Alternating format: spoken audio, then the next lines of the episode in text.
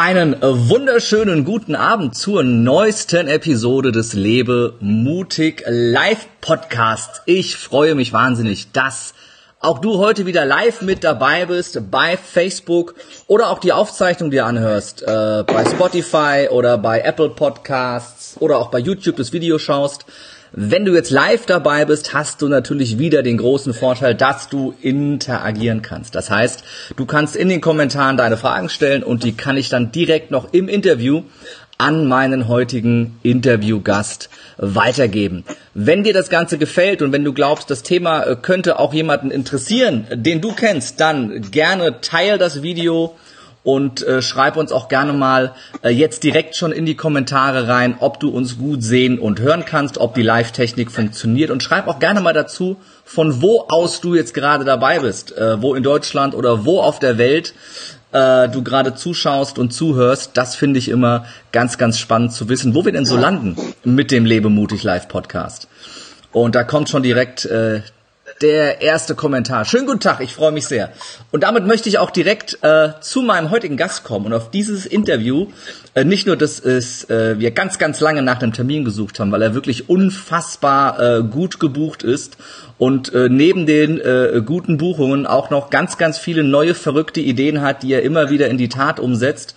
Und wenn er das nicht macht, ist auch noch Familienvater ist.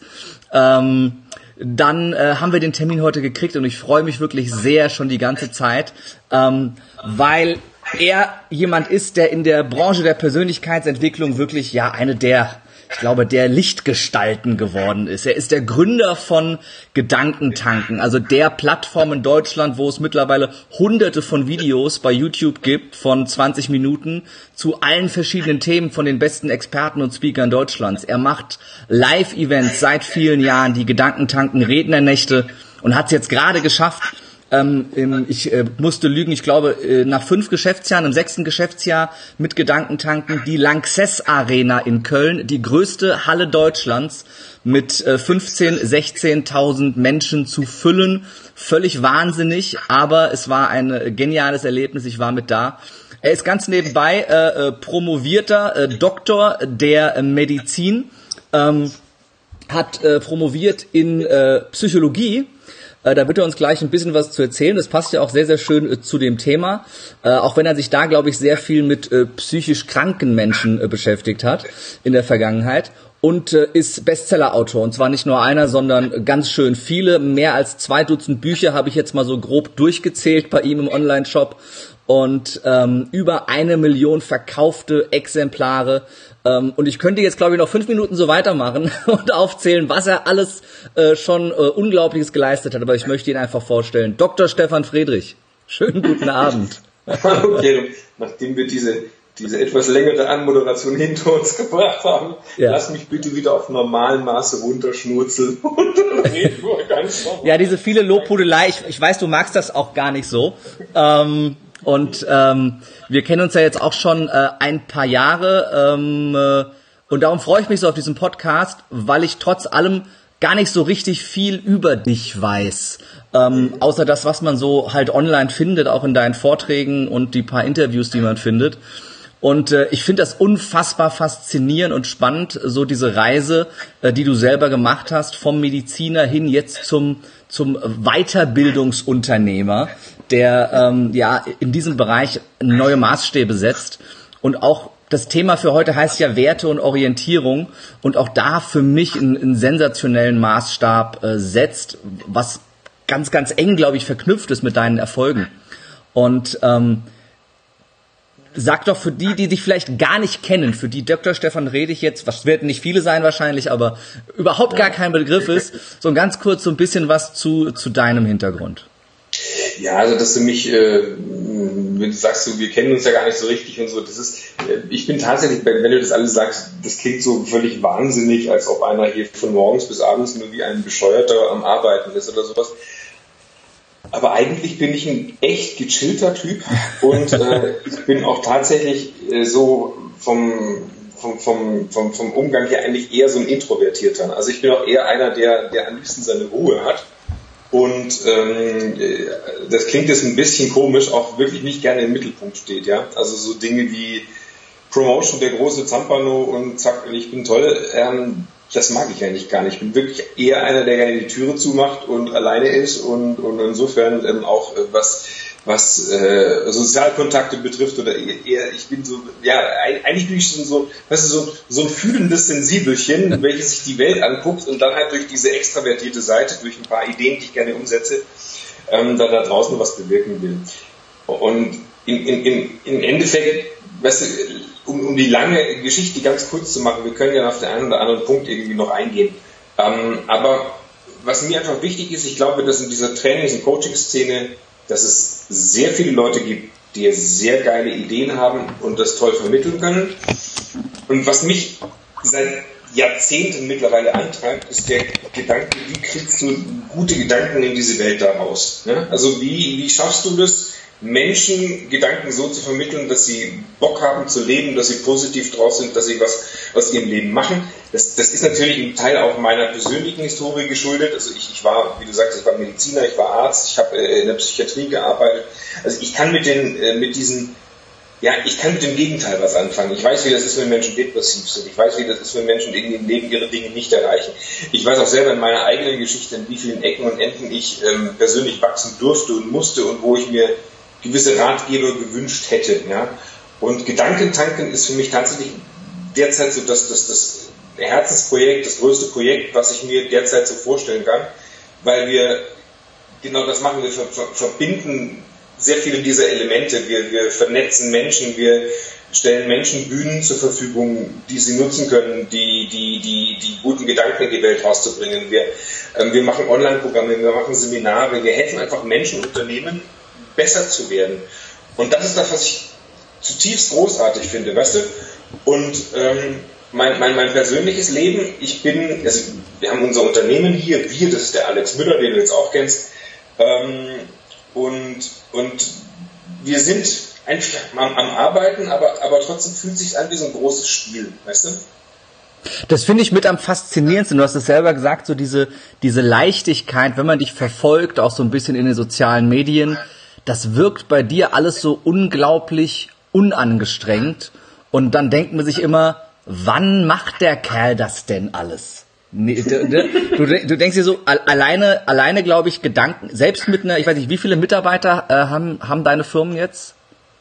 Also Gedankentanken hat jetzt Jahreswechsel, das sind drei gegangen, aber auch wieder 63, 64. Ja. Selbst, selbst, selbst mit paar und 60 Mitarbeitern ist es, glaube ich, ein Jahresunterfangen, ein Event wie die 15.000 Menschen in der Lanxess Arena zu planen. Ähm, mhm. Und äh, wenn man nur das macht und, und ganz nebenbei äh, hast, bist du noch als Redner äh, gut gebucht auf den Bühnen, äh, hast all die anderen Projekte und schreibst noch irgendwie gefühlt wöchentlich ein Buch.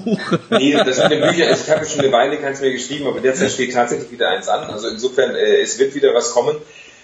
Aber ich glaube, das ist ein, einfach eine unternehmerische Reise. Mhm. Also wir haben ja angefangen 2012 mit Gedankentanken und ich weiß noch unser erstes Event, weißt du, wir hatten von gar nichts eine Ahnung. Mhm. Äh, ich weiß noch, wie wir, wie wir äh, Karten per Post händisch eingetütet haben, verschickt haben, wie wir also ich habe selber früher noch mhm. Rechnungen ausgedruckt, die Namen reingeschrieben, weißt du, so ausgedruckt, dann äh, Briefmarke drauf mhm. und zur Post gebracht. Ähm, also von, von, von, meiner Denke oder von meinen Werten her bin ich ein klassischer Selbstständiger, der mhm. das alles selbst gemacht hat. Ich weiß, mhm. unser erstes Event bei den Rednernächten. Wir wussten nicht, wie das werden würde. Wir hatten keine Ablaufpläne, wir hatten, wir hatten große Pläne, große Ideen, aber, aber, aber nicht wirklich Erfahrung oder Routinen. Und äh, dann entsteht so ein bisschen so diese Mischung aus Begeisterung und Naivität, die du manchmal brauchst, um einfach loszulegen und du stellst fest, okay, ja, vieles hat nicht funktioniert, aber das meiste dann eben doch. Und dann mhm. gehst du den nächsten Level, gehst den nächsten Level, gehst den nächsten Level und dann begibst du dich auf so eine Reise. Und so, so, so schräg das jetzt klingt, es war nicht schwer, die 15.000 Menschen in die Kölner Arena zu kriegen. Schwer waren die Jahre zuvor. Ja, das Team hat gerödelt ohne Ende. Es war ein mhm. emotionales Highlight des Jahres, ähm, wenn nicht meines Lebens mit sowas das erste Mal gemacht zu haben aber es fühlte sich nicht schwer an. Das Team hat die meiste Arbeit gewuppt, war unfassbar, was die gearbeitet haben, gerade unser Event-Team, die haben teilweise nächtelang nicht, nicht geschlafen vorher. Ähm, und es war unfassbar, was die gemacht haben. Aber im Vergleich gefühlt zu dem, was früher gewesen ist, war es halt das Resultat von vielen, vielen Veranstaltungen und viel Lernen. Ja, also das ist ja immer so ein bisschen im Leben wie so ein, so ein, so ein Spiel mit verschiedenen Leveln. Du darfst mhm. nicht bei dem bleiben, wo du bist. Wenn du bleibst, wo du bist, dann, dann, dann kennst du dich zwar aus und alles fühlt sich gemütlich und kuschelig an, aber du wächst halt auch nicht mehr weiter. Ne? Ja. Und dann musst du halt gucken, schaff den größeren Raum und dann wachst du in diesen größeren Raum rein. Schaff dir wieder einen größeren Raum, wachst wieder in diesen größeren Raum rein. Und, und dann, dann, weißt du, dann steht am Ende längstes Arena, aber so intern ist es einfach nur gefühlt logisch. Den, den, die, die Logik musst du mir noch kurz erklären, weil ich glaube, die größte Rednernacht, die ihr vorhattet, waren, glaube ich, mal 2000 in Frankfurt in der Jahrhunderthalle, oder? Nee, das waren schon, was hatten wir, glaube ich, 2300, 2400 in, in, in Wien oder sowas. Aber okay.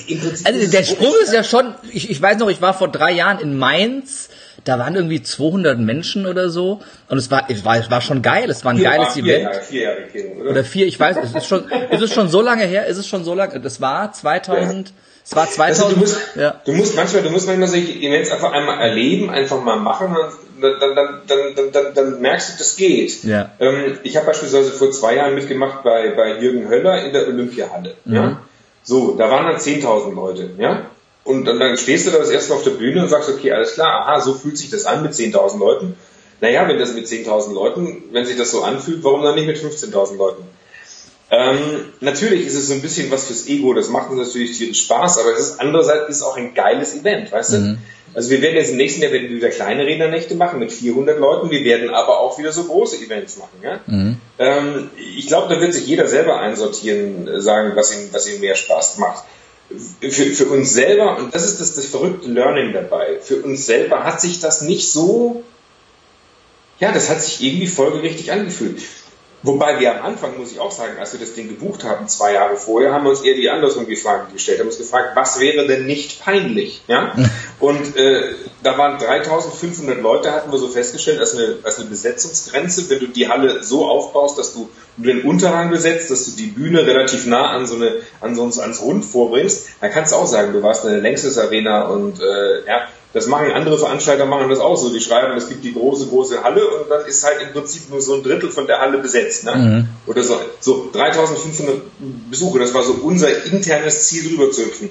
Das war damals insofern mutig, als dass wir damals äh, die größte Veranstaltung hatten mit damals 700 Leuten. Also das war schon, ja, multipliziert, ja, aber ähm, so im letzten Jahr haben wir den Eindruck gehabt, wow, das fühlt sich, weißt du, Kevin, wir sind jetzt, also ich darf sagen, wenn wir das hier senden, auch wenn das aus der Retorte kommt, ja, äh, das ist jetzt hier im, im wir sind jetzt Ende Januar äh, mhm. 2019 und jetzt schon ist das Event im November wieder schon fast zur Hälfte ausverkauft. Das ist geil. Das ist richtig geil. Das ist, wo, wo, wo habt ihr den Mut, den Mut hergenommen, wirklich diese Grenze im Kopf zu öffnen? zu sagen, okay, wir hatten bisher das größte Event, das stattfand mit 700 und buchen jetzt zwei Jahre im Voraus die Halle mit 15.000 Leuten.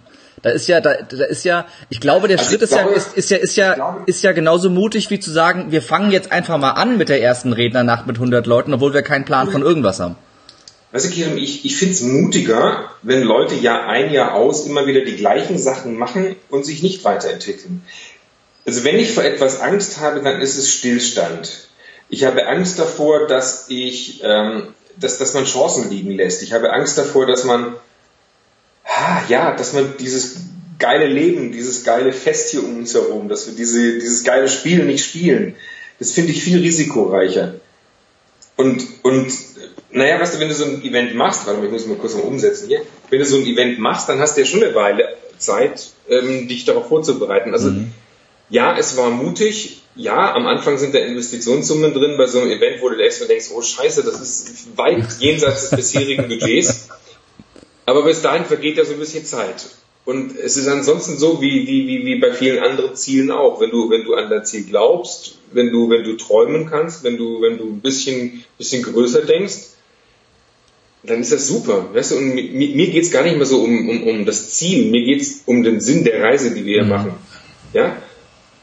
wir bringen gute Gedanken in die Welt, das ist cool. Und unsere Aufgabe ist es eigentlich, ständig organisational nachzuwachsen. Weil je besser wir nachwachsen, je besser wir uns neu justieren, desto besser werden wir in Zukunft funktionieren.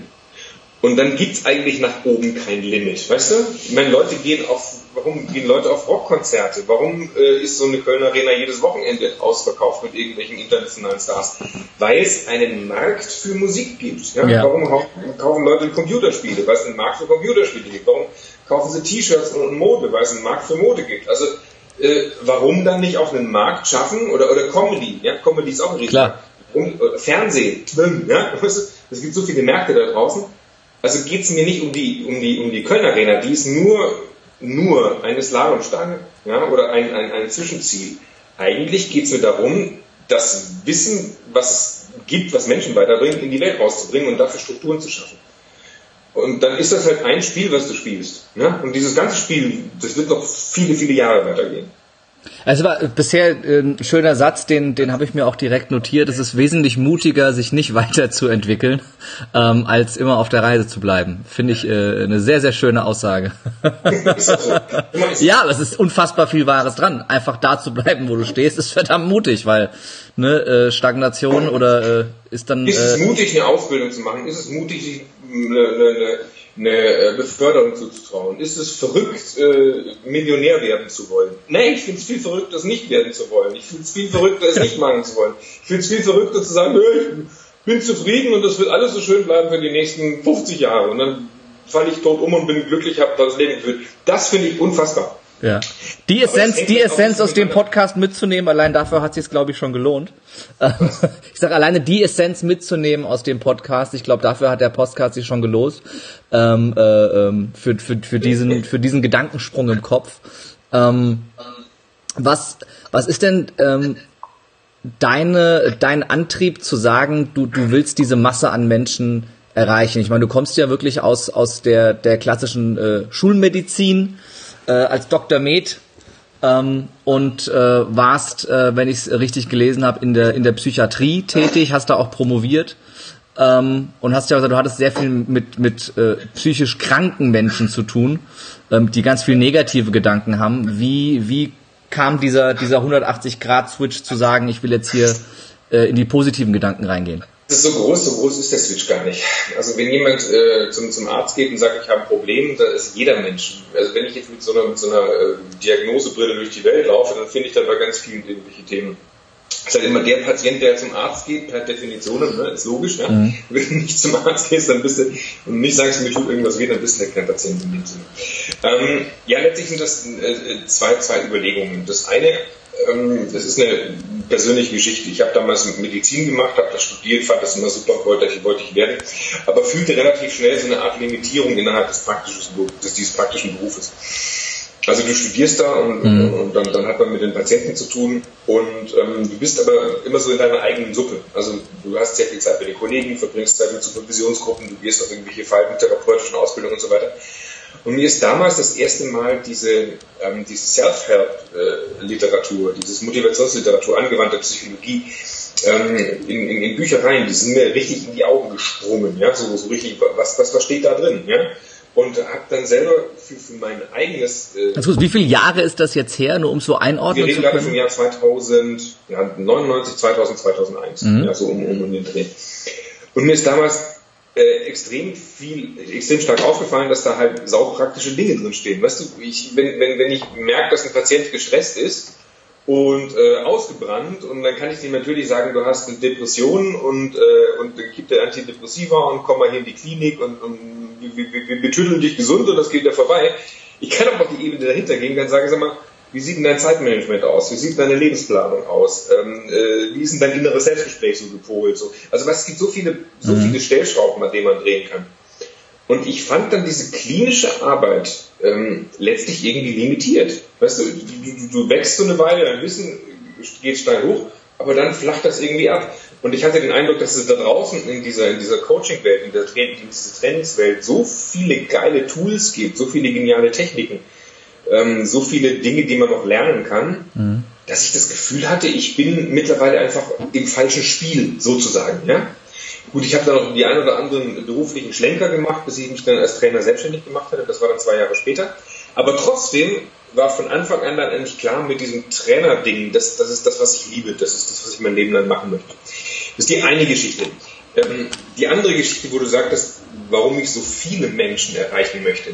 Naja, einfach so, mir geht es im Prinzip gar nicht um viele Menschen, mir geht es einfach davon, ganz viele Male die eine Wirkungseinheit äh, zu applizieren. Weißt du? Mhm. Ich, ich, ich sehe es im Prinzip nicht, dass ich jetzt, ey, ganz viele müssen jetzt beim Podcast hier zugucken oder beim, beim, beim Video, sondern ich möchte, dass ganz viele einzelne Menschen da drin sind. Das ist überhaupt auch ein großer Fehler, den, den Redner machen. Redner werden, die werden nervös, wenn die eine große Gruppe von Menschen vor sich sehen, aber sie kapieren nicht, dass niemals eine große Gruppe ist, sondern immer nur einzelne Menschen. Also wenn du ein Teil einer großen Gruppe bist, bist du, du nimmst dich nicht wahr als ich bin 15.000 oder 500 oder 800, sondern ich bin ich, ne? Mhm. ich bin eine einzelne Person und ich gucke auf, auf einen Menschen auf, auf einer Bühne. So, das heißt also, du sprichst gar nicht zu 15.000 Menschen, du sprichst einfach nur 15.000 Mal zu einem Menschen. Mhm. So, das ist ein ganz anderer, das ist ein ganz anderer Mind, Mindshift. Das, das, mir geht es nicht darum, dass ich jetzt geil ausschaue oder irgendwie, wobei das nicht schlimm wäre, aber das geht darum, dass, der, dass dieser eine, der jetzt gerade zuguckt, vielleicht bist du das gerade, ja,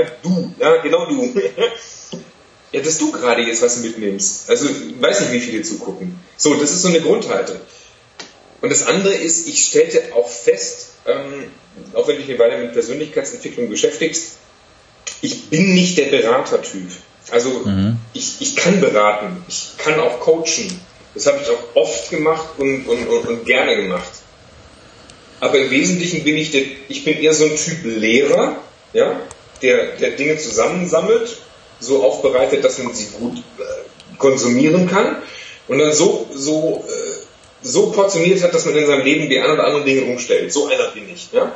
Und ich empfinde es für mich als energetisch schwierig, eins zu eins Gespräche zu machen oder kleine Gruppen zu machen oder immer wieder das Gleiche durchzukauen. Weil ich glaube, da gibt es viel bessere da draußen. Weißt mhm. du? ich bin, ich bin Typ, ich, ich, ich liebe unsere Branche. Ich, ich gucke Seminare von morgens bis abends. Ich höre mir Hörbücher ohne Ende an. Ich, also ich bade da drin. Ich sauge Wissen auf, konzeptioniere das auf meine Art und Weise und bringe das dann so in, in, in Portionchen rüber. Das mhm. ist mein Ding. Ja?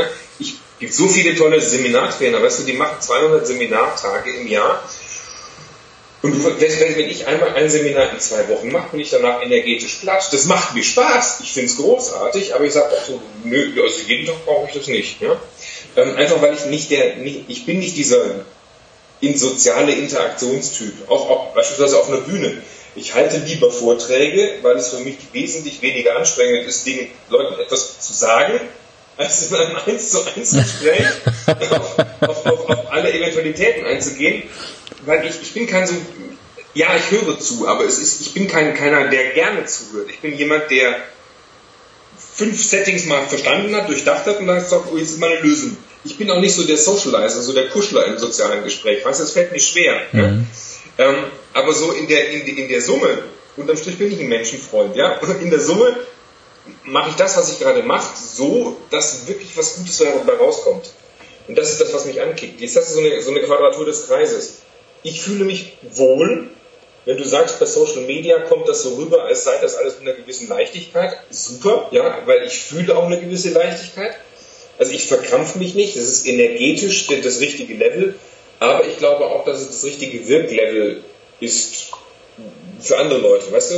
Ich, ich, was, was ich auch nicht mag, ist, ich könnte auch sagen, wir machen nicht Gedankentanken, sondern wir machen Stefan Friedrich oder, mhm. oder, ja, der Doktor Motivation oder weiß der Geier oder ich, meine eine, eigene Marke, Günther, der innere Schweinehund, weißt du, das vernachlässige ich eigentlich seit Jahren, aber mit Absicht, weil ich mich eher als einen Spieler innerhalb eines Marktes sehe. Und unterm Strich bin ich nicht so wichtig. Aber ich glaube, dass ich genau an der Stelle den persönlich größten Hebel habe, weil ich weiß, dass was wir können oder was äh, was, was, was Gedankentanken macht, dass das die anderen gerade alle überhaupt nicht wollen. Ja? Die anderen wollen natürlich ihre eigenen ja, mhm. Ideen in die Welt rausbringen. Und, und da sind sehr, sehr tolle Leute dabei. Und ich sage, na cool, komm, wir vereinen das auf einer Plattform, ja, super. Und dann hast du Win-Win-Win. Ja? Die, die jeweiligen Experten sind froh, wenn sie bei uns dabei sind. Die Kunden sind total froh, dass, dass, sie, dass sie bei Gedankentanken ganz viele verschiedene Angebote mhm. sehen. Und ja, wir bauen nebenher eine Firma auf, äh, wir schaffen Arbeitsplätze, haben, haben ein Team, was happy und zufrieden ist und, und verdienen noch den einen oder anderen Euro. Es klingt schon wieder so einfach, es ist großartig. Glaubst du, dass das, dass das, also erstmal danke für, für deine Offenheit und auch für deine Ehrlichkeit zu sagen, was du eigentlich gar nicht magst und was nicht dein Ding ist. Glaubst du, dass das einer der Schlüssel zum Erfolg ist, auch sich selber wirklich bewusst zu machen, was sind denn meine Stärken, was mag ich denn gerne und was mag ich nicht gerne und sich dann selber so aufzustellen, dass man sich auf das fokussiert, was man gerne macht und sich ein Team drumherum zu bauen, das eben die anderen Dinge übernimmt, die du selber nicht so gerne machst. Ich, ich, glaube einfach, dass es äh, im, im, Laufe eines normalen Reifungs- und Differenzierungsprozesses äh, im Laufe eines Lebens eine ganz normale Aufgabe ist sich immer wieder zu reflektieren, zu sagen, was kann ich gut, was kann ich nicht so gut, wo muss ich wachsen, was muss ich eher loslassen, ähm, was gibt mir Energie, was nimmt mir Energie, wo bin ich gerade in meiner persönlichen Entwicklung. Das ist ja eine Reise, weißt du? Ich, ich kenne das auch, ich habe auch viele Jahre als komplett Selbstständiger alles gemacht. Weißt du, vom Schreiben der Newsletter über die Homepage, über, über, über ähm, äh, ja, persönliche Kundkontakte, ähm, Telefonate mit, also weißt du, alles bin auch der, der Bücher beim Verlag eingekauft hat, auf die Messen geschleppt hat, sich in einen Stand gestellt hat, die selber verkauft hat, inklusive Quittungsunterschreiben. Äh, ich kenne das alles, ja.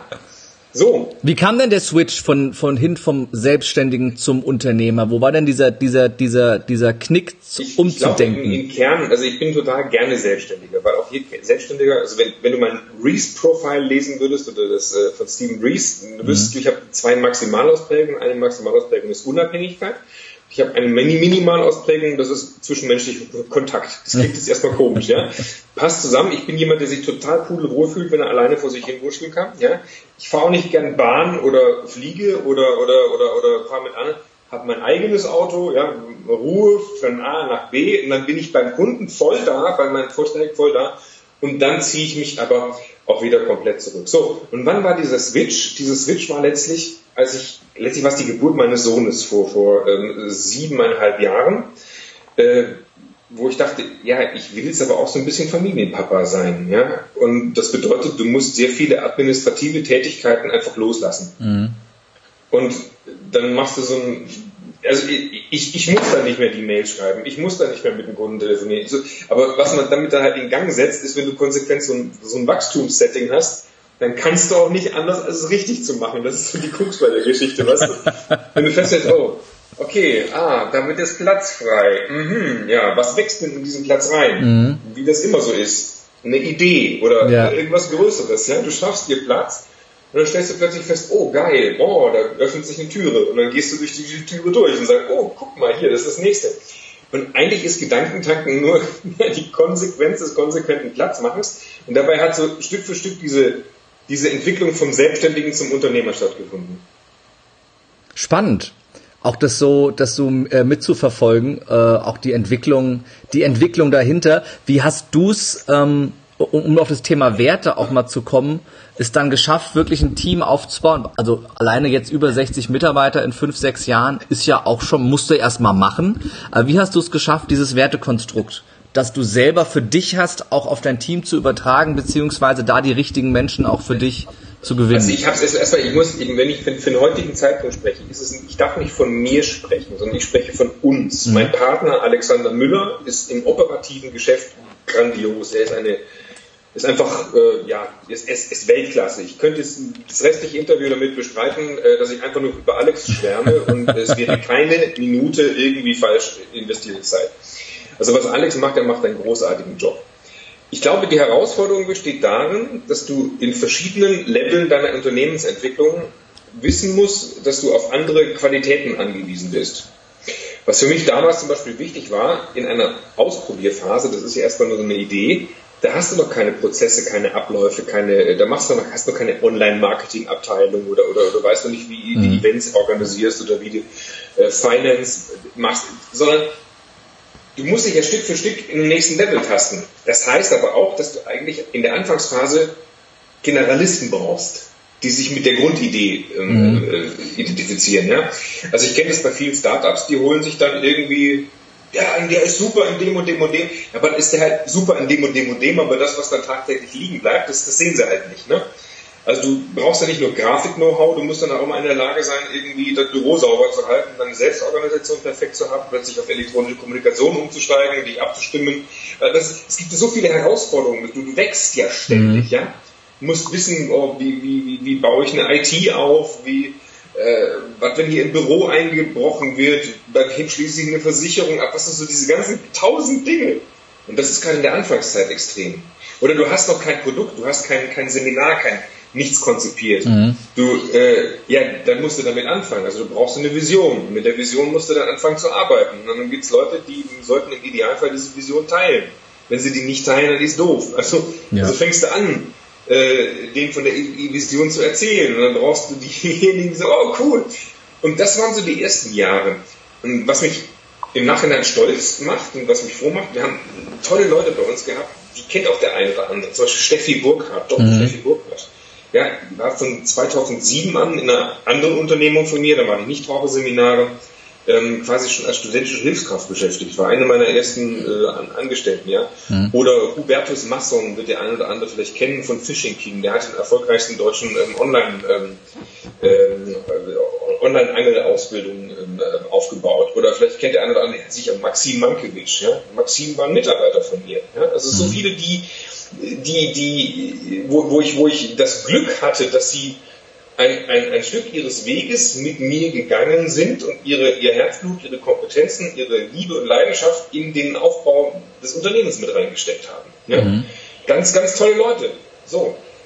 Aber, und das ist dann wieder der nächste Schritt, wenn du wächst, dann stellst du zwei Dinge fest. Erstens, das ist klassisch für jeden Selbstständigen, am Anfang bist du sozusagen äh, Alpha und Omega und du bist das Zentrum des Universums, du hast eine Idee und alles richtet sich aber auch nach dir aus. Mhm. Nur, wenn du das machst, dann begrenzt du dein eigenes Wachstum. Das heißt, du musst irgendwann mal da reingehen zu dem Punkt und sagen, Moment, geht es hier um mich oder geht es um ein Unternehmen? Mhm. Und ich stellte damals fest, das war irgendwie so schleichend zwischen fünf bis acht oder zehn Mitarbeitern, wo ich merkte, ui, das wird echt das ist langsam richtig viel. Also ich halte meine Vorträge, ich muss noch Seminare konzipieren, pipapo. Und, ähm, und, und dann auch noch Mitarbeiterführung in allen Projekten ständig drin sein. Und du hast ja ambitionierte Ziele. Und dann merkte ich auch, wie das atmosphärisch bei uns dann so ein bisschen schwierig wurde. Ja, plötzlich gingen so, nenn's mal latente Zickenkriege, ähm, plötzlich das, was vorher lebendig war, begann auf einmal so ein bisschen so vor sich hin zu muffeln. Ja? Ähm, hm, hier schwierig, da hier eine Befindlichkeit, da war es irgendwie blöd, hier kein Prozess, hier keine Struktur. Ja, und ähm, ich sage mal insofern, ich habe einen Selektionsvorteil, mich natürlich ständig mit diesen Themen Führung und Organisationsentwicklung auseinanderzusetzen, sodass ich im Prinzip schon wusste, mhm. dann kann ich bei dir bleiben. Du musst einfach den nächsten Schritt gehen. Nur die meisten haben jetzt nicht das Glück, was ich damals hatte, nämlich dass sie den richtigen Menschen getroffen haben. Und ich habe einen Alex getroffen, Alex Müller, äh, bei, einem, bei, einem, bei, einem, bei einem Seminar. Und wir waren uns relativ schnell einig, dass die Chemie zwischen uns stimmte. Und dann hat Alex auch gerade, war gerade, äh, war gerade zu haben. Und sagte, Stefan, wollen wir uns mal treffen? Wie sieht denn das aus bei dir? Und dann hat er gesagt, das und das und das. Und äh, ja, es, es, fühlte sich von Anfang an richtig an. Mhm. Und dann war eine ganz spannende Zeit, wenn du dann quasi in so, einer, in so einem wo, wo sich jeder schon muckelig gemacht hat, wo, wo es dann schon gemütlich war. Ja? Also mit, diesen, mit, diesen, mit dieser coolen Konstellation merktest du aber, jetzt brauchst du einfach den nächsten Schritt, wo der ein oder andere von seinen Ideen, von seinen Lieblingen loslässt und sagst so, lass uns wieder mal gemeinsam was zusammenbauen. Also mhm. hast du plötzlich all die Dinge, die du vorher als Startup, Startup nicht hast. Jetzt geht es plötzlich um Strukturen, jetzt geht es um verlässliche Prozesse, jetzt geht es um Wiederholbarkeit, jetzt geht es um, um, um darum, dass du, dass, dass die rechte Hand genau weiß, was die linke tut. Es geht um Meeting-Routinen, um so Dinge, die eher in diesen Management-Bereich gehen. So, ähm, also Stichwort Professionalisierung. Mhm. Und äh, ja, das ist so ein Ding, da brauchst du dann auch wieder Leute, die Bock drauf haben. Ja. Und interessanterweise, so, so ein Kernteam ist immer noch da von damals, großartig, was mich total freut. Aber wir merken einfach von Jahr zu Jahr, dass wir durch die Professionalisierung, durch bessere Strukturen, die wir haben, durch, durch, durch höhere Ziele, die wir haben, durch, ja, wir gehen einen Weg der Professionalisierung. Und das geht einher damit, dass auch andere Leute sich von uns eher angesprochen fühlen. Ne? Mhm. Also wer jetzt zu uns kommt und sagt, hey, wir, wir fangen mal ein bisschen an zu arbeiten, am Ende des Arbeitstages wird irgendwas bei rumkommen, das war früher vielleicht so, das ist schon lange nicht mehr. Ja. Also wir sind jetzt so ein richtiges Unternehmen. So, und das ist natürlich ein immerwährender Prozess des sich Findens, des sich Weiterentwickelns, des sich Hinterfragens, wo auch alle sich mit einbringen sollen. Also wir, wir, wir machen so Dinge wie einmal im Jahr machen wir eine Teamreise. Ja? Wir waren in den ersten Jahren waren wir in Österreich im Hotel, das, dann wurde das Team zu groß, dann sind wir in, in, in, auf, auf Inseln geflogen, Mallorca, äh, was, äh, Fuerteventura und so, dann gehst du halt in eine Hotelanlage und dann bist du mal ein paar Tage nur damit beschäftigt, dass, dass das Team herauszufinden, wer sind wir, wo wollen wir hin, mhm. was ist unsere Identität, leben wir diese Identität, wo leben wir sie noch nicht, was bedeutet das? Wenn wir das konsequent leben, wen würden wir denn eher anziehen? Wer würde wahrscheinlich äh, sich von uns nicht mehr so angesprochen fühlen? Wa? Und ähm, ich, ich würde mal sagen, das ist dann die, die Veränderung der Rolle des Gründers. Der Gründer, wenn der das konsequent mitgeht, ich habe ja nichts davon, wenn ich jetzt irgendwie Event-Tickets zähle oder wenn ich irgendwelche Tabellenkalkulationen mache oder wenn ich Online-Marketing mache. Das ist der Quatsch. Aber ich habe was davon, wenn ich dafür sorge, dass die DNA des Unternehmens entsprechend funktioniert. Ja? Und, und letztlich ganz vieles von dem, man sagt ja immer, du sollst nicht im Unternehmen arbeiten, du sollst am Unternehmen arbeiten. Und das ist äh, das, was wir, glaube ich, ganz gut hinkriegen, dieses Arbeiten an der DNA, dieses äh, Sinnorientierte. Dass du Management brauchst, dass du Abläufe brauchst, dass du Leute brauchst, die da ja. völlig klar. Also wir haben Profi-Manager bei uns mittlerweile, die sind super, super, super, super, super. Was die machen, ich, ich könnte, ich kann das alles nicht, geht nicht. Aber dann sind wir für die DNA zuständig. Und mein spezieller Partner, also Alex ist der CEO, der ist äh, sozusagen, was alles äh, das Exekutive betrifft, äh, The Boss und ich bin der, der, der Content-Part sozusagen, weil ich bin immer noch derjenige, der hier mal ein Buch, da mal was und hier mal ein Seminar und hier mal ein Webinar und hier mal was, äh, oder jetzt hier mal ein Interview. Das ist halt mein Ding. Ne? Quasi der CCO, der Chief Content Officer. Ja, so haben wir es auch genannt. Okay, nicht schlecht. Ja, ich glaube, es ist auch, um das zusammenzufassen, ähm, sich selber dann auch zurückzunehmen. Du bist nicht selber der CEO von deinem Unternehmen, das du gegründet hast, sondern gibst es eben jemand anderem. Äh, und äh, die zweite Aussage, die ich mitgenommen habe, jeder braucht einen Alex Müller. Jedes Unternehmen braucht einen Alex Müller. Jetzt nicht als Alex Müller in Person, sondern jemanden, der diese Rolle einnimmt. Warte, der Alex passt schon ganz speziell ja. auf uns. Ich glaube, was jedes Unternehmen braucht, ist erstmal tatsächlich einen Inhaber, der sagt, ich bin nicht das Zentrum des Universums, mhm. es sei denn, das ist sein zentrales Lebensmotiv. Und ich glaube, dadurch beschränken sich sehr viele nicht nur im Unternehmenswachstum, sondern dadurch ähm, schaffen sie es auch nicht, wirklich geile Leute zu holen. Weil wenn du nicht gelernt hast, dass du im Prinzip nicht wirklich besser bist als die anderen, sondern dass du halt ein, zwei Qualifikationen besser machst, du kannst dich auf die konzentrieren, spezialisieren, mhm. ähm, dann gibst du anderen auch nicht die Möglichkeit zu zeigen, was in ihnen steckt. Und dann ziehst du auch nicht die, die guten Leute an. Ja, ich, ich, ich merke schon, das ist für mich ein ewiger Prozess gewesen. Ich habe mich auch lange Zeit gedacht, ja gut, du schreibst coole Texte, du kannst das gut und das gut und das und das und das. Und dann merkst du entlang der Jahre dann halt schon immer wieder, ah, da habe ich einen Denkfehler, da habe ich einen Denkfehler, ach, das haben die besser durchdacht, ah, Moment, sondern lernst du zu vertrauen und dann lernst du loszulassen. Aber das ist ein Weg, das ist echt ein Weg. Und den Alex Müller, den gibt's nur einmal, den, der bleibt bei Gedanken. das war's, was ich, was ich gerade sagen wollte. Jeder braucht einen, einen Menschen wie Alex Müller, äh, der, der eben diese Rolle äh, dann auch so gut übernimmt. Ähm, und äh, er hat das, er hat das ja auch, das fand ich sehr, sehr äh, beeindruckend. In der Lanxess Arena äh, sprach er über den Unternehmensaufbau und gerade zum Thema Werte fand ich eine Sache sehr, sehr beeindruckend, dass, dass er sagte, dass in der Aufbauphase ja das mal mit den, mit den Einnahmen und Ausgaben nicht so funktioniert hat, wie das äh, geplant war und dass äh, du so weit gegangen bist, dass du äh, einen Tag, bevor die Gehälter fällig waren, deinen geliebten Wohnwagen verkauft hast, damit du einen Tag später die Gehälter bezahlen kannst. Und, dein äh, Wohnmobil, ja genau. Oder dein Wohnmobil, Entschuldigung, dein Wohnmobil. Das, ähm, das ist mein, meine zweite Heimat. Ja, was ja auch wieder zu dem passt, zu deinem Eigenbrötler-Dasein, dass du sagst, keine äh, äh, Flüge, keine Züge, keine Hotels, du hast dein eigenes Ding und bist für dich. Und das dann aufzugeben, glaube ich schon wirklich was ist, was, was schwer ist. Ähm, aber das war ein Moment, wo ich, äh, wo ich wirklich feuchte Augen hatte in der Lanxess Arena, weil mich das wirklich tief beeindruckt hat. Und ich glaube, dass das genau der Unterschied ist zwischen einem Unternehmen, was, was ähm, die Start-up-Phase überlebt und sich etabliert und eben jetzt in fünf, sechs Jahren 60 und mehr Mitarbeiter hat oder ein Unternehmen, das wieder weg ist? Ich, glaube, dass viele Unternehmer genauso ticken. Also ich glaube, dass viele das machen würden. Und weißt du, das ist jetzt hier gut, ich habe dann wieder Neues bekommen. Weißt du, unterm Strich, äh, es ist. Ja. Äh, ich glaube, es ist total fatal, davon auszugehen, dass solche Dinge nicht passieren dürfen. Also ich glaube, dass entlang eines unternehmerischen Weges, und letztlich ist jedes Leben sowas ähnliches wie Unternehmertum, da gibt's halt mal Ausschläge nach oben und nach unten. Das ist normal. Ich glaube nur, dass diejenigen, die sich Dinge halt nicht trauen, die merken auch nicht, dass sie gewisse Dinge überleben. Ja, oder mhm. dass viele Dinge gar nicht so schlimm sind. Und dann, dann, dann, dann, dann gibt's halt andere, schau mal, bei mir, also ich habe schon so viele Jobs gemacht, ja. Ich war Arzt, ich war, habe in der Fabrik gearbeitet als, als Schüler, ich habe war Museumswärter, ich habe freie Moderationen gemacht, ich habe hauptberuflich im Fernsehen gemacht eine gewisse Zeit, äh, ich, ich, ich habe Bücher geschrieben, bla bla. Ich glaube, wenn ich mir das überlege, was ich mache oder, oder als freier Moderator oder sowas, ich glaube, die Konsequenz ist, dass wenn immer du dir etwas zutraust und du so ein kleines bisschen wächst, ja, sag, ah, guck mal, hier sieht es so aus, ah, hier sieht es so aus, hier sieht es so aus, dann lebst du so eine Art 80-20-Prinzip. Weißt du, du siehst so von allen möglichen Berufsfeldern, von allen möglichen Verhaltensweisen, siehst du so die, die paar Prozent, die echt wichtig sind und die man selber übernehmen kann. Und dann hast du so ein Erfolgssystem aufgebaut.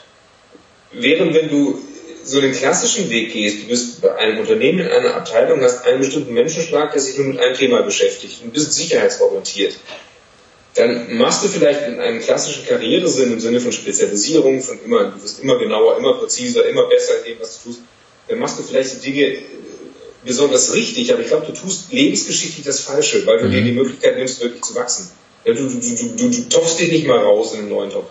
Einer der verrücktesten Wechsel, die ich mal hatte, war, da habe ich Medizin gehabt und äh, wollte raus nach einem Jahrzehnt Medizin. Mhm.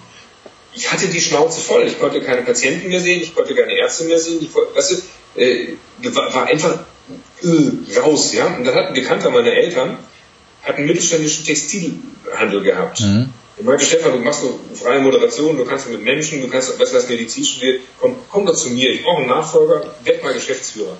Und, und vielleicht, wenn du Bock hast, dann kannst du den Laden irgendwann übernehmen. Das ist eigentlich völlig wahnsinnig. Also ich habe da BWL gemacht, habe die Stadt gewechselt, bin dann da rein, wirklich so als stellvertretender Geschäftsführer. Ich wusste weder, was Textilien sind, noch was BWL ist, noch was Vertrieb und so. Aber, und das ist das große Learning, ich habe mich dann reingearbeitet. Ne? Und dann hast du die ersten Monate hast den kompletten Brainfuck, weil du denkst dir, scheiße, was mache ich hier? Ich kenne das Spiel nicht, das mhm. klappt nicht. Aber nach ein paar Monaten merkst du, dass du plötzlich Boden unter den Füßen hast. Du schwimmst nicht mehr, sondern du läufst. Und dann mhm. wird es sicherer.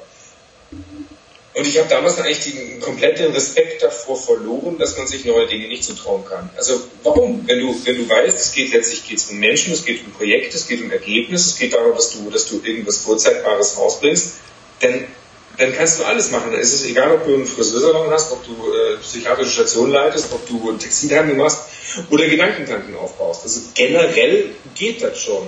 Weil, vor allem wenn du dich jetzt nicht auf irgendwie Spezialkenntnisse oder sowas verlässt, ja, also ich würde mich jetzt nicht an den Webstuhl stellen und sagen, ich muss so und so eingestellt werden, ich mache so einen geilen Stoff. Ja? Oder, oder ich bin nicht derjenige, der beim Event sich hinstellt und sagt, die Mikrofone müssen so und so eingestellt werden. Dafür gibt es ja Leute, die das viel besser können als mhm. man selbst. Aber wenn du das mal begriffen hast, dass es eigentlich nur darum geht, diese Zusammenarbeit zu organisieren und eine Richtung zu zeigen, da geht's hin, da wollen wir das gemeinsam machen.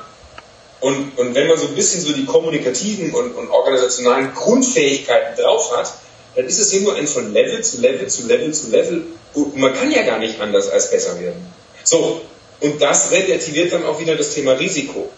Natürlich tut das weh, ein Wohnmobil zu verkaufen. Natürlich, ja, Gedankentanken hatte, ich weiß, wird vielleicht irgendwann mal irgendwie Themen haben wie, wann kommt Geld rein, raus? Nein, wir wissen es nicht, keine Ahnung, was passiert. Aber es gemacht zu haben, es erlebt zu haben, es überlebt zu haben, ja, Erfahrungen gesammelt zu haben, das macht halt die Sicherheit. Und äh, wie du gerade schon sagst, Startups in der, in der Gründerphase, viele gehen ja kaputt. Ja, und je länger du am Leben bleibst, desto höher werden dann Erfahrungen sein. Desto geiler ist unser Team. Kirin, wir haben ein Team mittlerweile, ich habe eine solche Freude, mich einfach nur durchs Büro zu bewegen, mich irgendwo hinzusetzen und zu gucken, wie die Leute da gerade ihre Projekte machen, weißt du? Mhm. Und dann frage ich irgendwas, wie ist dies, die, dann kriege ich Antworten und ich denke mir, ah, geil, gut, alles, alles gut, auf die Idee wäre ich nicht gekommen. Ja.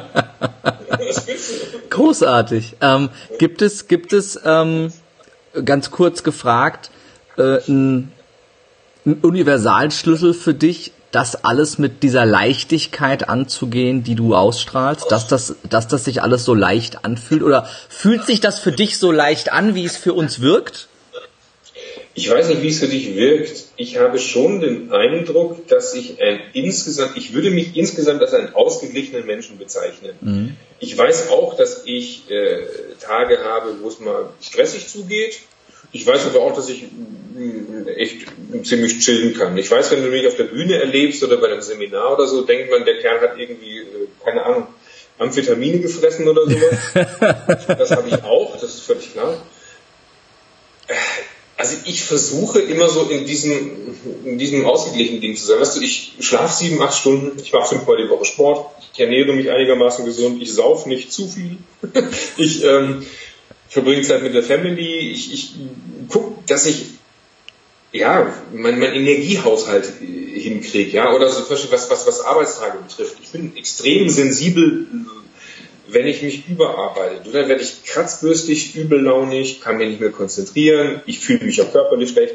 Oder wenn ich mal sechs Stunden geschlafen habe, viele Leute, viele Leute sind sechs Stunden Schlaf die Woche völlig übernormal. Nee, für mich nicht. Wenn ich sechs Stunden geschlafen habe, dann bin ich tagsüber müde, dann kann ich meine Vorträge, meine Seminare nicht machen, dann laufen irgendwie, mein, mein Hirn läuft nur auf 80 Prozent. Aber mhm. wenn ich auf der Bühne bin, brauche ich 100 Prozent. So, das heißt, meine Herausforderung ist, organisiere dich so, dass du dich so wohl fühlst, dass dann, wenn du Leistung bringen musst, dass du die Leistung da abrufst. Wie bei einem, bei einem Profisportler, ja. Wenn ein Arjen Robben bei Bayern München schlecht geschlafen hat, ja, dann wird er am nächsten Tag auch nicht irgendwie super rumdribbeln. So ja. ähnlich sehe ich das bei mir. Das heißt, eigentlich zwingt mich die Art meines Jobs dazu, so zu leben, dass am Ende eine, ja, das rüberkommt, was man als Leichtigkeit empfindet. Ich kann es, ja, in einem Management-Job, da kann ich es mir vielleicht erlauben, dass ich sage, okay, ich bin heute müde, die nächsten drei Besprechungen schaffe ich irgendwie.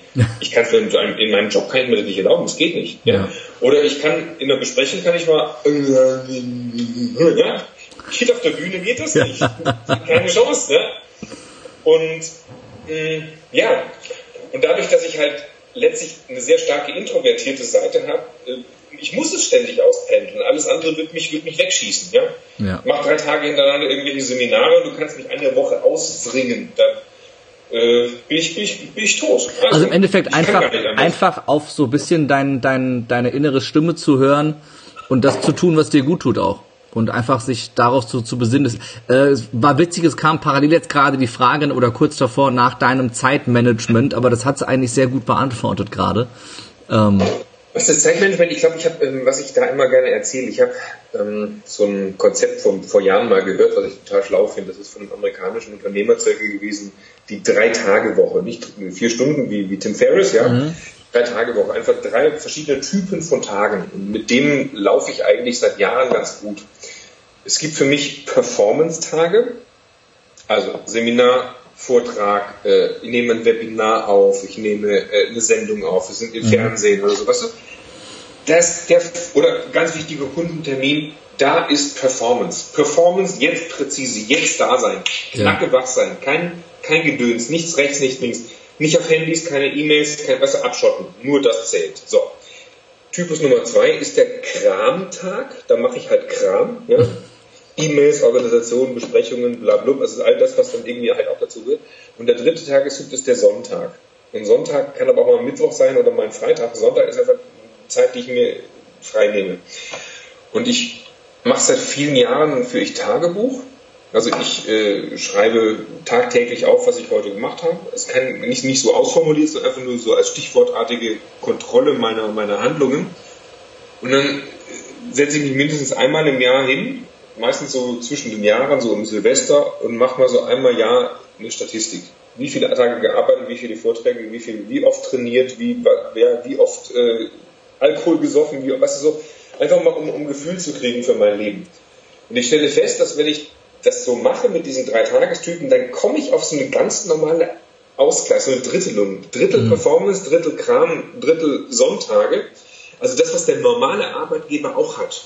Ja, nur bei mir halt völlig flexibel. Ja. Aber dadurch, dass ich die meisten Dinge, die ich tue, halt selber mache, also dass die aus meinem Leben herauskommen, habe ich nicht dieses Bedürfnis, ich bräuchte ständig Urlaub. Mhm. Ja, also ich bin vor zwei Jahren das erste Mal für drei Wochen im Urlaub gewesen. Für, selbst habe ich bei seit meiner, seit meiner Schulzeit habe ich das nicht mehr gemacht, ja. Also ich bin schon einer, der äh, auf den Malediven fliegt und am Tag drei sagt, okay, ich weiß, wie Sand aussieht und wann geht er nach Hause. Also, ich finde what's the point, ja? Also ich, nicht, dass ich es nicht schön finde, ich finde es wunderbar. Aber erholt bin ich halt nach zwei Tagen auch schon. Also was mache ich am dritten Tag immer noch da? Ja. Schöner Anstoß und äh, glaube ich auch ähm, für viele selbstständige Unternehmer äh, ein guter Impuls, äh, mit den drei Tagen sich selber auch zu, zu kontrollieren. Äh, Gerade so mit dem, mit dem Rückblick auf das Jahr, glaube ich, immer sehr, sehr spannend, mal selber, selber sich auch anzuschauen, äh, was habe ich denn gemacht, um dann auch zu wissen, passt das zu dem Ergebnis und wo kann ich, wo kann ich nachsteuern. Ne? ne gerade wenn ich mich ausgelaugt oder müde fühle oder immer das Gefühl habe, gestresst zu sein, wenn dann einfach die, die Sonntage fehlen, wie du es äh, wie du es gesagt hast. Und die Zeit nimmst du dir aus, finde ich ja schön, das teilst du ja auch immer, äh, ob das deine, deine St Stories aus der Sauna sind, bei dir auf dem Dach, glaube ich, oder... Äh du, von meinem, du sprichst von meinem Instagram-Account. Ja. Das ist auch so ein, so ein Ding, Social Media. Also die meisten äh, meinem Job mit mir sagen, Moment, du machst das alles völlig falsch. Du musst ja bei Social Media musst dir Motivationssprüche machen und du musst dann halt die schöne Bilder machen und dann muss man die Bilder setzen und sowas. Ich habe mir irgendwie gedacht, nee, ich will das gar nicht, weil das würde ja schon wieder einen Managementaufwand bedeuten. Ja? ja? Ich müsste ja schon wieder schöne Fotos raussuchen, dann müsste ich mich mit jemandem hinsetzen und die Sprüche ausdenken, dann muss man das vorher planen und, und so bin ich gar nicht. Sondern ich dachte, nee, komm, scheiß drauf, ich mach's genau so, die Leute sollen mich wirklich genauso sehen, was mir passiert. Ja. Natürlich habe ich auch immer wieder schöne Fotos oder so, aber dann kommen irgendwelche Textpassagen oder, oder ja. Ja keine Ahnung, ich bin, äh, ja, ich erlebe irgendwas, mache ein Foto und dann, dann sieht man, da ist halt ein Mensch. Ja, mir geht's, letztlich geht's um, ja, ich bin ja ganz normaler, nahbarer Typ, ja, so. Dann will ich mich zeigen. Also ich möchte mich nicht inszenieren, wobei das natürlich auch eine Art der Inszenierung ist, ist mir ja. auch klar.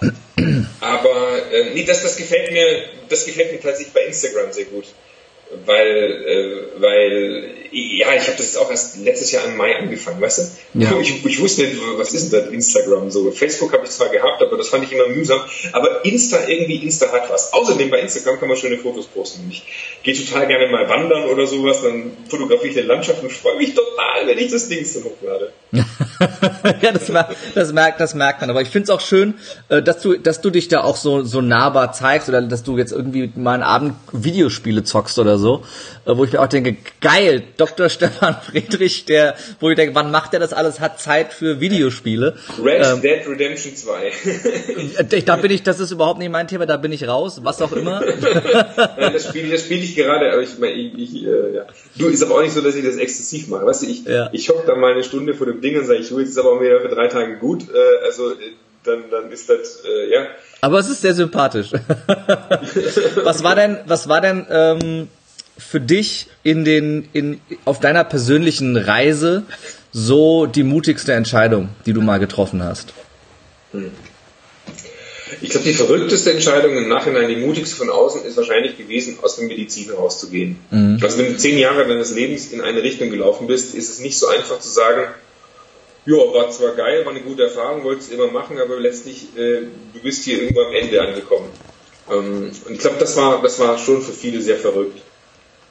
Ich fand mich auch verrückt, weil ich dachte, du bist bescheuert, dass du hast jetzt Du hast ja auch zehn Jahre lang eine Gehirnwäsche, weißt du, so ja, ja. Nach, nach, nach, dem dritten Lebensjahrzehnt. Und von 20 bis 30 war gar, ganz, also ganz klar, äh, du bist Arzt, Ende. Ne? So.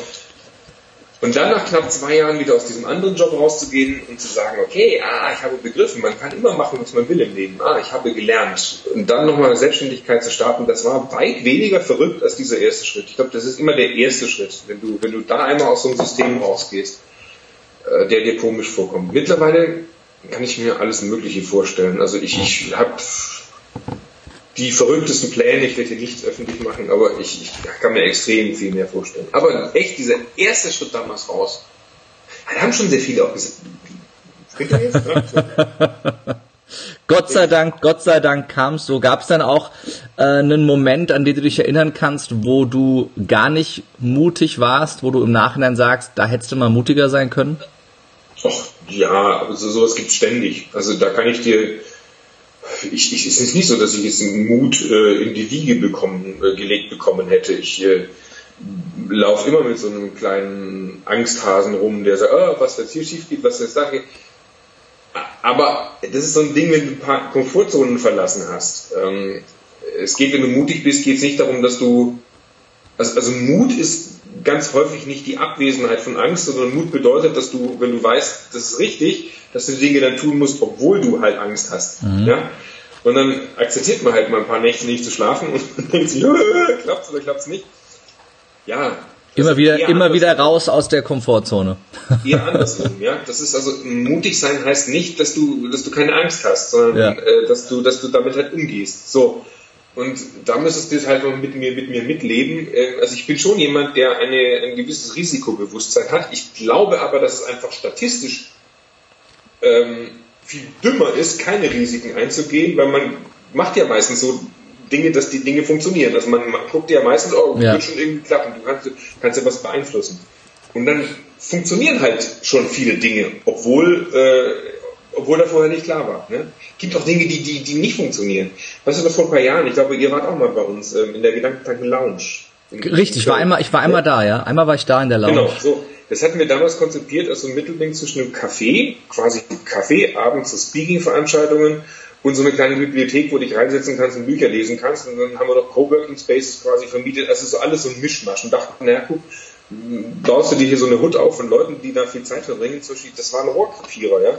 Wir haben das Ding auf, also letztlich durften wir es nicht so vermarkten, wie wir es hätten vermarkten wollen, aufgrund von konzessionellen Problemen der Stadt Köln. Mhm. Äh, die haben uns erstmal sehr viel Geld investieren lassen in den Laden, haben hinterher gesagt, ach, übrigens, ach ja, so Gastroausschank ist nicht, dürft ihr nicht, ne? ist, ist, ist, ist, danke, da, da bedankst du dich dann, wenn du schon mal äh, eine, eine fette äh, hohe fünfstellige Summe investiert hast in so ein Ding. Da sagst du vielen herzlichen Dank, das Gespräch hätten wir vor ein paar Monaten hätten wir das führen können. So, aber auch sowas. Unterm Strich ist es eine Erfahrung. Ja. ja? Also das Ding war leider äh, im falschen Knopfloch zuerst zugeknotet und war das äh, zu, zu, zu, zugeknöpft und dann war schwierig, war aber ein geiles Projekt im Nachhinein. Ich fand super, ich fand, ich fand, ich fand super und war total traurig, dass die irgendwann wieder weg war. Äh. Zwar ich als Frankfurter nicht um die Ecke, aber ich fand's echt cool. Da hatten wir uns mal äh, äh, äh länger auch unterhalten schon, das weiß ich noch. Äh, äh, ja. damals äh, in der Lounge. Da weiß ich noch, da war der große Günther. Ich habe es gerade mal rausgesucht, weil ja, ja. Ähm, ist wirklich eines der ersten, wenn nicht das erste Persönlichkeitsentwicklungsbuch war, das für mich so ein Anstoß. Ich habe auch gerade geguckt, das ist hier dritte Auflage 2004, ja. Also 2004 äh, habe ich das äh, gelesen. Das war ein Jahr nach ein Jahr nach meinem Abitur. Äh, und es war so eins der ersten Bücher, die für mich so einen äh, Impuls gegeben haben. Und auch vor, vor drei, vier Jahren die Gedankentanken Rednernacht da in Mainz, äh, die bei mir so ein äh, so einen Anstoß gegeben hat, so nach ganz, ganz, nach über einem Jahrzehnt Vertrieb, wo du ja so in eine Richtung gepolt wirst und da äh, im Vertrieb du ja immer erzählt bekommst, dass das, was du im Vertrieb lernst, die Welt ist und die Welt von dir so ein bisschen abgeschottet wird oftmals. Ähm, mhm. Und dann so zum ersten Mal ich so geguckt habe, was passiert denn so hier draußen eigentlich außerhalb von äh, davon. Ähm, von daher auch von meiner Seite nochmal ein ganz, ganz großes Dankeschön für dein Wirken und alles das, was du da... Günther, Günther, zum Beispiel. Günther ist genauso, wie ich eigentlich äh, das verstehe. Günther ist in der Prinzip 100 kleine Kapitel so mhm. und es ist immer nur runtergedampft auf so eine Essenz. Ne? Mhm. Und so ein Buch, da kann man lesen und das ist nicht anstrengend, du kannst es so wegschnurpsen ja. und die eigentliche Dienstleistung besteht darin, dass da halt viele wirksame Gedanken drin sind. So, und wenn du so ein Buch durchguckst, dann 100 Kapitel und 10 bleiben halbwegs hängen und davon machst du 8. Super, ja? Mit, was mit sowas? Ach, da bin ich glücklich. ja, ich glaube, glaub, das ist auch eine Fähigkeit, das auch so runter zu, zu faszilieren, die Information, auf so kleine, auf so kleine äh, Kapitelchen. Muss ich mal dran denken, das nächste Mal, wenn wir uns sehen, musst du mir das hier einmal signieren. Das ist, äh, muss ich mal mit, muss ich mal mitbringen dann. Ich kann dir auch gerne wieder eins, ich kann dir gerne eins geben. Oder nee, ich mag schon das, das, genau, das, das hier, genau das, das genau von 2004. Das, äh, das wäre wichtig. Lieber Stefan, ich habe noch eine Frage zum Abschluss. Das ist eine Frage, die ich gerne jedem meiner Interviewgäste stelle, nämlich ähm, wenn du absolut mutig wärst und keine Angst mehr hättest, was wäre das Erste, was du sofort tun würdest?